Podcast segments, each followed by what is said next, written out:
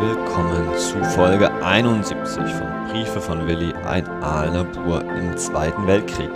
Mein Name ist Georg Wendt und ich führe Sie heute wieder in den Juli 1941 in die Ostfront zurück, wo Willi Klump mit der leichten Reserve Flakabteilung 751 an der Offensive gegen Smolensk teilnimmt. Bis wir aber dahin kommen, möchte ich noch gern eins, zwei Dinge loswerden. Nummer eins, ich will gerne ein bisschen Werbung machen. Am 8. August organisiere ich für die Stiftung Schloss Faxenfeld in Aalen das dritte Aalener Sternenpicknick. Was ist das Sternenpicknick? Am 8. August, so ab 18 Uhr, geht's los. Sie sind herzlich eingeladen mit selbst mitgebrachtem Picknick, Decke, Korb und auch Getränken in den Park vom Schloss Faxenfeld zu kommen. Vor der malerischen Kulisse des englischen Landschaftsgartens werden sie dann ja kulturell, aber auch astronomisch wirklich voll bedient. Es gibt Musik von Bolz und Knecht, also es poppt und jazzt da ganz schön auf. Man kann durch das Teleskop in die Sterne schauen. Wir haben ein kleines Planetariumszelt organisiert. Ja, und es wird auch den einen oder anderen kleinen Vortrag von mir geben, unter anderem auch über Apollo 13, was sich ja in diesem Jahr zum 50. Mal jährt und wie die Aalener auf dieses besondere astronomisch-mediale Ereignis reagiert haben. Also, wenn Sie Lust haben, kommen Sie gern am 8. August in den Faxenfelder Schlosspark. Tickets gibt es beispielsweise online. Einfach mal Sternenpicknick suchen. Sowas gibt es nicht allzu oft in Deutschland. Ich glaube, wir sind vielleicht sogar die einzigen. Nicht nur in Corona-Zeiten. Punkt 2 betrifft auch alle Nicht-Ahlener. Ich habe nämlich auch eine kleine schlechte Neuigkeit. Die Mittwochstermine werden ab sofort wegfallen. Wieso? Weshalb? Warum? Grund Nummer eins, ich gebe es frei zu, ist einfach auch praktisch gesehen. Nicht nur das Sternpicknick, auch viele meiner anderen Aufgaben sind in den letzten Wochen und Monaten wichtiger geworden und für mich ist es einfach am komfortabelsten, nur noch eine Folge pro Woche zu produzieren. Punkt Zwei ist der Fakt, dass Willi uns jetzt mehr oder weniger, was die Jahreszeit anbetrifft, eingeholt hat. Das heißt, bei ihm ist es Ende Juli, Anfang August 41, bei uns ist es eben Ende Juli, Anfang August 2020. Und ich finde schon, dass es ein bisschen Charme hat, mit ihm jetzt gemeinsam weiter durch die Wochen und Monate im Kalender zu gehen. Hängt auch damit zusammen, dass er ab August 41 40 immer mehr Zeit hat zum Schreiben und zu reflektieren. Und welche Gründe das im Einzelnen hat, werden wir heute in der Folge noch erfahren, dass er eben so viel schreiben kann. Ich hoffe, Sie nehmen es mir nicht übel und freuen sich vielmehr darauf, jetzt ein bisschen mehr Zeit zu haben, Willis Werdegang an der Front zu verfolgen, sich ein bisschen Gedanken auch drüber zu machen, ungehetzt, was er so erlebt was er vielleicht auch nicht erlebt oder worüber er nicht schreibt. Und Sie sind wie immer herzlich eingeladen, mir Ihre Eindrücke zu schreiben und keine Sorge, wenn Sie nicht wollen, werde ich die auch nicht mehr vorlesen. Kommen wir also endlich zu Willi. Wir erinnern uns, in der letzten Folge war Willi Teil der Heeresgruppe Mitte, wie gesagt der leichten Reserve Flakabteilung 751, die im Juli 1941 durch Weißrussland durchgestürmt ist, die mit vergleichsweise geringem Widerstand die weißrussische Hauptstadt Minsk in einer großen Kesselschlacht erobert hat und die hunderttausende russische Rotarmisten in Gefangenschaft genommen und in deutsche Rüstungsbetriebe hat ziehen sehen, wo viele von ihnen nicht mehr lebend zurückkommen sollten. Inzwischen stehen Hitlers Soldaten und Hitlers Panzer an der Ostgrenze des heutigen Weißrusslands und sie beginnen ihren Sturm auf Smolensk, was ja heute schon in Russland liegt. Am 24. Juli gelingt es den Kessel, um diese Stadt um Smolensk zu schließen. Willi selbst ist mit der leichten Reserve Flak-Abteilung 751 westlich von Smolensk, wahrscheinlich in Orja, und bewacht dort einen Flugplatz der deutschen Luftwaffe. Am 24. Juli 1941, also am Tag der Einkesselung der sowjetischen Truppen in Smolensk, schreibt Willi, liebe Eltern, Gerade habe ich einige freie Zeit und das große Glück, wieder zu euch sprechen zu dürfen. Besser, klarer und eindeutiger, als ich es sagen kann, spricht der Wehrmachtbericht jeden Tag davon, was wir Soldaten im Osten vollbringen. Ich weiß, ihr wollt hören, wie es mir selbst geht. Das ist mit einem Wort gesagt. Gut. Mit jungen Herzen bin ich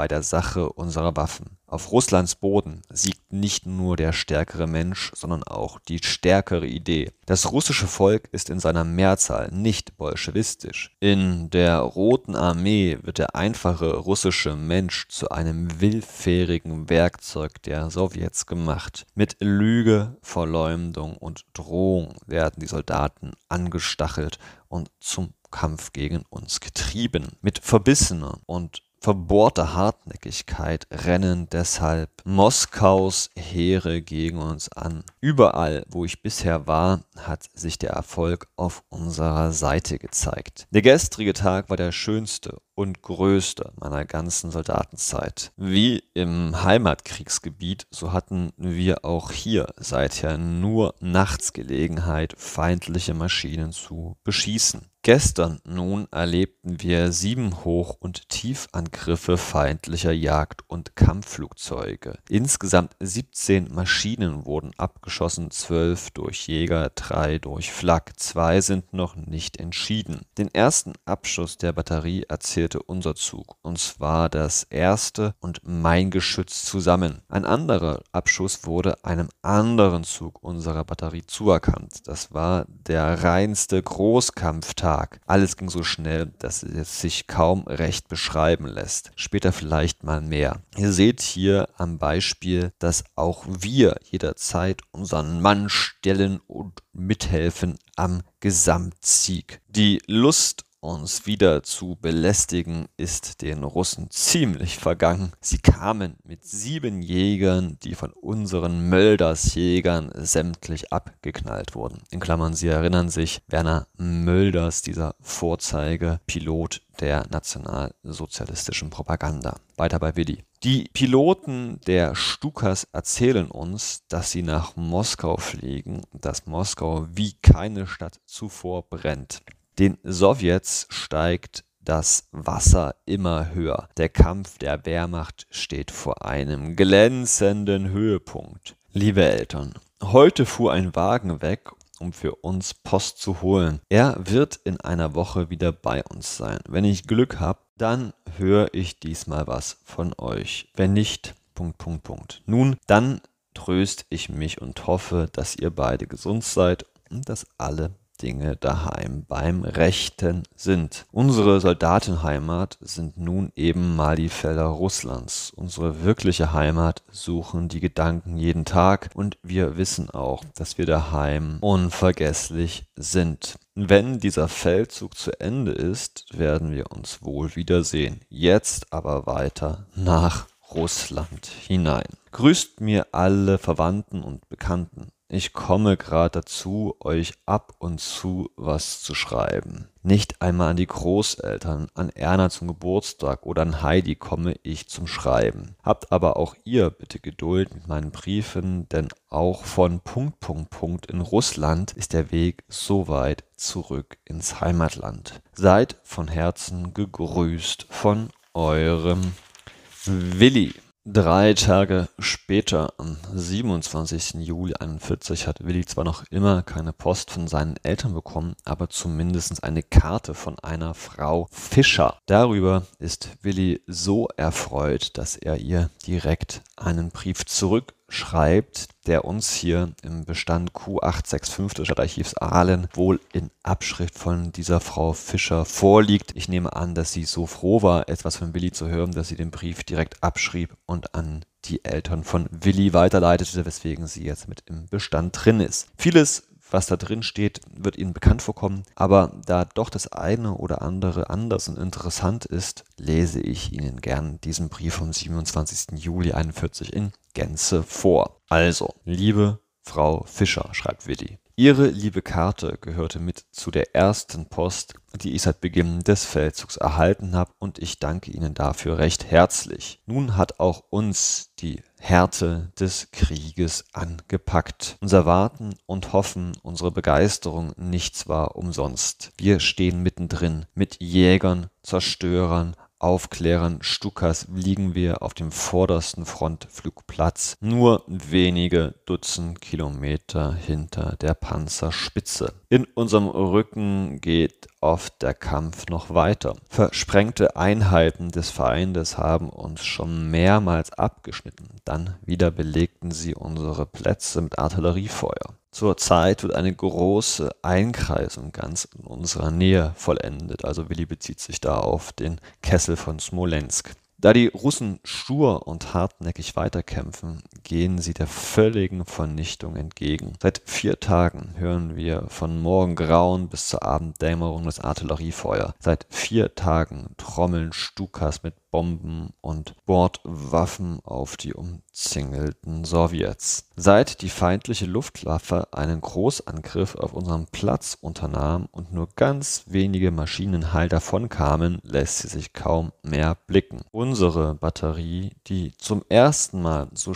stark angegriffen wurde, hat sich prima geschlagen. An drei Abschüssen war ich mit meinem Geschütz unmittelbar beteiligt. Sie erinnern sich an Klammern. Willi ist ja Geschützführer eines eigenen Geschützes. Meine Jungens, die ich doch erst seit zwei Monaten habe, arbeiten sehr gut. Alles klappte fast wie beim Exerzieren. Ich bin freudig, dass meine Arbeit so von Erfolg gekrönt war. Von der Nähe sieht der Krieg freilich anders aus als seither von weitem. Dennoch ist es gut, wenn man alle schwärmerische Vorstellung verliert und der bitteren und rauen Wirklichkeit gegenübersteht. Unsere Stimmung ist großartig. Wir hoffen, noch möglichst recht weit nach Russland hineinzukommen. Selbst Moskau ist nimmer fern. Wenn der Lautsprecherwagen der PK kommt, also der Propagandakompanie, und die vertraute Musik der Heimat bringt, dann spüren wir die Heimat tiefer als sonst. Fremd und trostlos und unermesslich ist das russische Land. Trotzdem reizt es mich, seine Weiten kennenzulernen. Was man uns an Ungeheuerlichen vom Bolschewismus erzählt hat, ist alles wahr gewesen. Für das rote Russland gelten alle Begriffe des primitiven, minderwertigen, Kultur,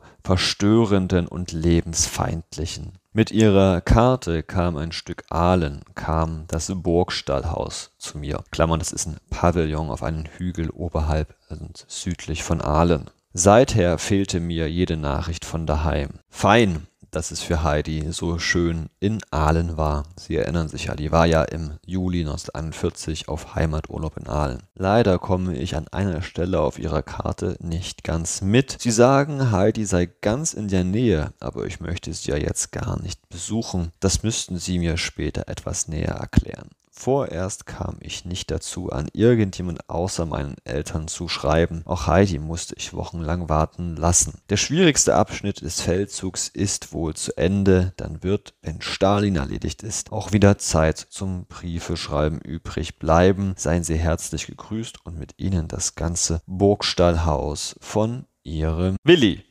Ja, liebe Hörer, es ist doch ganz interessant in diesem Brief an Frau Fischer, dass er ein paar Dinge ihr verrät, die er seinen Eltern nicht verrät, wohl wahrscheinlich um seiner Mutter vor allem keine Sorgen zu machen. Insbesondere das, dass der Krieg eben hier aus der Nähe anders aussieht, dass er rau ist, dass er auch durchaus hart ist und dass er das Leben in diesem Land als doch trostlos und fremd bezeichnet. Schauen wir zum Abschluss noch in einen letzten, auch sehr kurzen Brief von Willi an seine Eltern am 29. Juli 1941 hinein. Er schreibt, liebe Eltern, vor einigen Tagen kam Vaters Brief vom 10. Juli. Ich habe mich richtig gefreut, von euch wieder was zu hören. Recht vielen Dank dafür. Gleichzeitig erhielt ich einen Brief von Onkel Hermann und eine Karte von Frau Fischer. Irgendwo in Hinterland muss noch ein Sack Post für uns liegen. Er wurde angefordert, kam aber noch nicht an. Vielleicht ist dann auch ein Brief Mutters mit dabei. Frau Fischer schrieb, dass sie am Telefon allerlei Neuigkeiten erzählt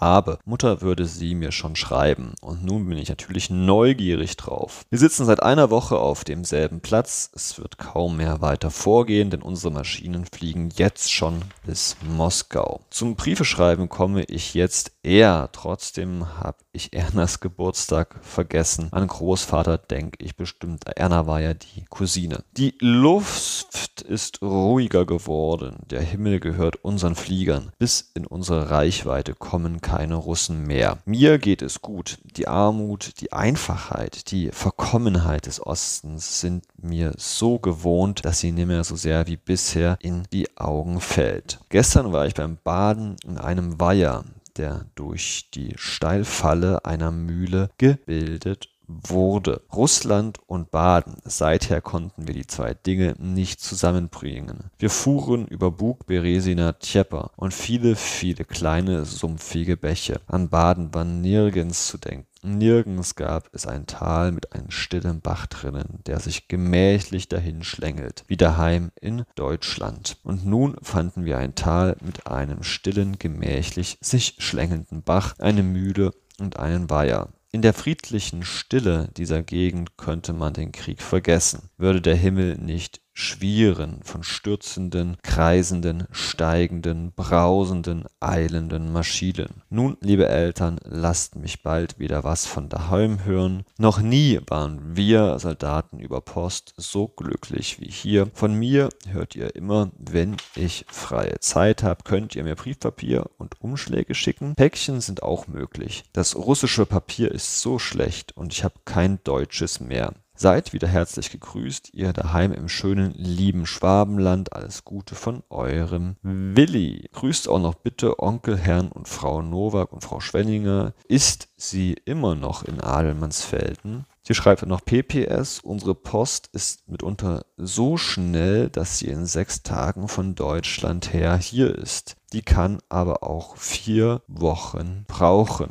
Nun ja, man kann eben auch Glück und Pech haben bei der Versandgeschwindigkeit. Was, liebe Hörer, nehmen wir also mit aus den letzten Julitag 41? Willi ist jetzt an einem recht stabilen Standort in der Nähe von Orja, bewacht einen Flug Platz, von dem ja, Kampf- und Sturzkampfflugzeuge Richtung Smolensk fliegen, wo der Kessel inzwischen geschlossen ist und er hat ein wenig mehr Zeit jetzt, da weniger Bewegung ist als zuvor, um den Eltern regelmäßiger zu schreiben. Und auch insgesamt, das schreibt Willi jetzt nicht so direkt, aber es ist eben heute klar, wird der Krieg für die Deutschen schwieriger. Der schnelle Vormarsch aus dem Juli, die Zeit ist Ende Juli Anfang August eigentlich vorbei. Die Russen, die Sowjetsoldaten, sie kämpfen immer zäher. Ihr Kampf bedeutet auch immer größere Verluste für die angreifende Wehrmacht. Der Blitzkrieg eigentlich in der Form und in der Geschwindigkeit ist für die Deutschen vorbei. Es beginnt jetzt eine recht zähe Offensive, wo Willi eben, das ist das Positive für ihn, jetzt wieder mehr Zeit zum Schreiben hat und für uns, dass wir eben wieder genauer Bescheid wissen, was in seinem Leben passiert. So viel von mir, so viel von mir, Georg Wendt aus Aalen. Am nächsten Sonntag, dann also schon nach dem Sternenpicknick, falls wir uns da nicht gesehen haben, hören wir uns auf jeden Fall dann wieder aus dem August 1941. Ihnen alles Gute, bleiben Sie gesund, tschüss und auf Wiederhören.